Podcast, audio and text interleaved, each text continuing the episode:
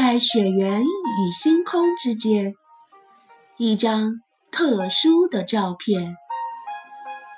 作者毕淑敏。那一年，我刚满二十岁，是实习军医。刚当医生的女孩，别提多自豪、多骄傲了。真想照好多幅照片，对全世界的人宣布我是大夫了。可我所实习的驻军医院在新疆一座偏远的小城，根本就买不到胶卷，只得给远在北京的妹妹写信，叫她给我寄来。关山迢迢。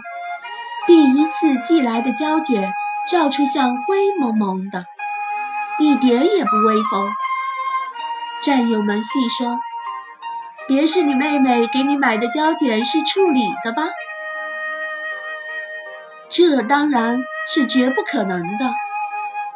只愿路途遥远，路上大概经了雨雪风霜，曝了光，只得让妹妹重寄。这回胶卷一到，马上邀了几个要好的朋友，星期天起个大早，一同留影。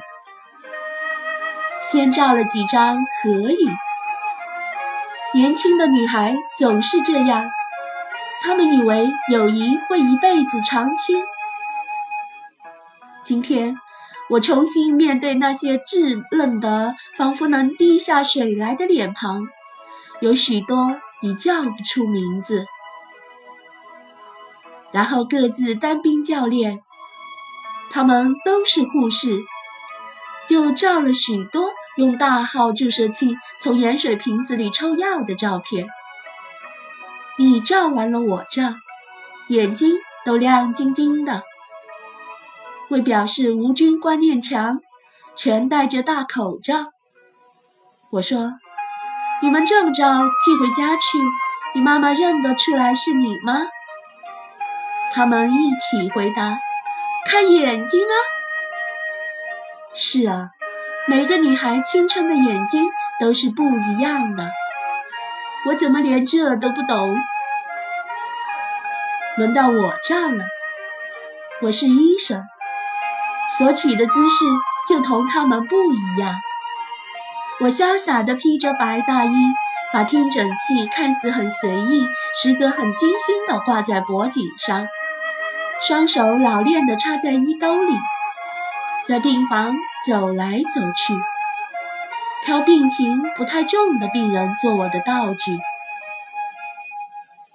那些慈祥的维吾尔族老人和腼腆的小战士，都温和地服从我的检查。我做出给病人检查的架势，然后对着镜头微笑。要拿机子的人快照。胶卷像线轴一般卷过去，只剩下最后一张了。摄影师郑重地宣布：“我们突然有了片刻的沉默。该照的都照了，好像不知该如何处置。”这最后一张胶片，你们照一张当医生的相吧。我说，因为在我照相的时候，我看到他们眼里跃跃欲试的闪光。那怎么行呢？我们是护士啊！他们羞怯地推辞着，但眼里的光更密集了。那时的部队等级观念森严。你是护士，若要模仿医生，就是不安心本职工作，罪名不轻。怕什么呀？我们不过是玩玩的。再说，现在时候这么早，没有人会看到你们的。只要你们自己不说，我永远也不会说的。没准儿你们以后自己也当医生了，那这张照片只不过算是提前照了一点。不会怪你们的，我起劲地鼓动他们。好吧，那就依你说的办。他们之中两个胆大的决定一事，其他的人也保证绝不泄露。摄影师忠实地跟着我们，表示一定把这张照片拍出水平。现在轮到我们费斟酌了。他俩不敢到病房里像我那样大张旗鼓的招摇，我们就决定把背景迁到医生睡觉的值班室，所以照片里的墙上贴有两张地图，这在正规的病房是不允许的。所以面向走廊的窗户上隔有浅浅的纱帘，这也是病房不曾配备的设施。好像万事俱备了。两位勇敢的女兵换上了医生的白大衣，护士的工作服样式不同，脖子上也悬挂起具有象征意味的听诊器。我们突然发现了致命的缺憾，那就是谁来扮演病人？虽说病室里的任何一位病人。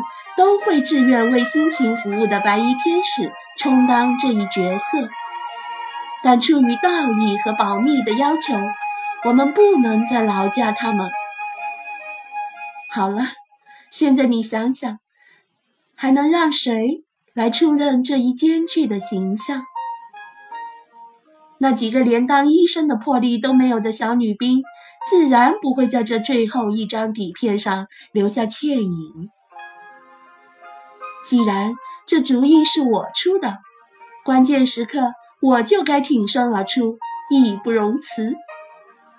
于是有一个人，他脱了鞋躺在医生值班室的床上，手搭在手上冒充病人，因为他实在没有生病的经验。